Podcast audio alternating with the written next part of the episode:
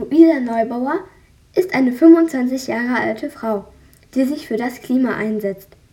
Sie wuchs in Hamburg auf und hatte ihre Oma als Vorbild, denn sie setzte sich für die Anti-Atomkraftbewegung in den 1980er Jahren ein.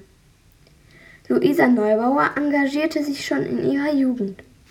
Sie setzte sich für viele Organisationen wie die Stiftung für die Rechte zukünftiger Generationen, die Internationale Klimaschutzorganisation und die Klimakampagne Fossil Free ein. 2019 wurde sie als eine der führenden der Fridays for Future in Deutschland bekannt. In vielen Medien gilt Luisa Neubauer sogar als das deutsche Gesicht von dieser Bewegung. Außerdem ist sie Mitglied vom Bündnis 90 Die Grünen.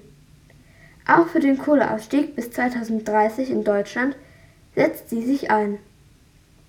Ich finde es toll, dass sie sich für so viele Organisationen einsetzt, weil sich nicht jeder traut, vor vielen Menschen zu sprechen oder sogar auf Demonstrationen zu gehen. Das ist sehr mutig von ihr.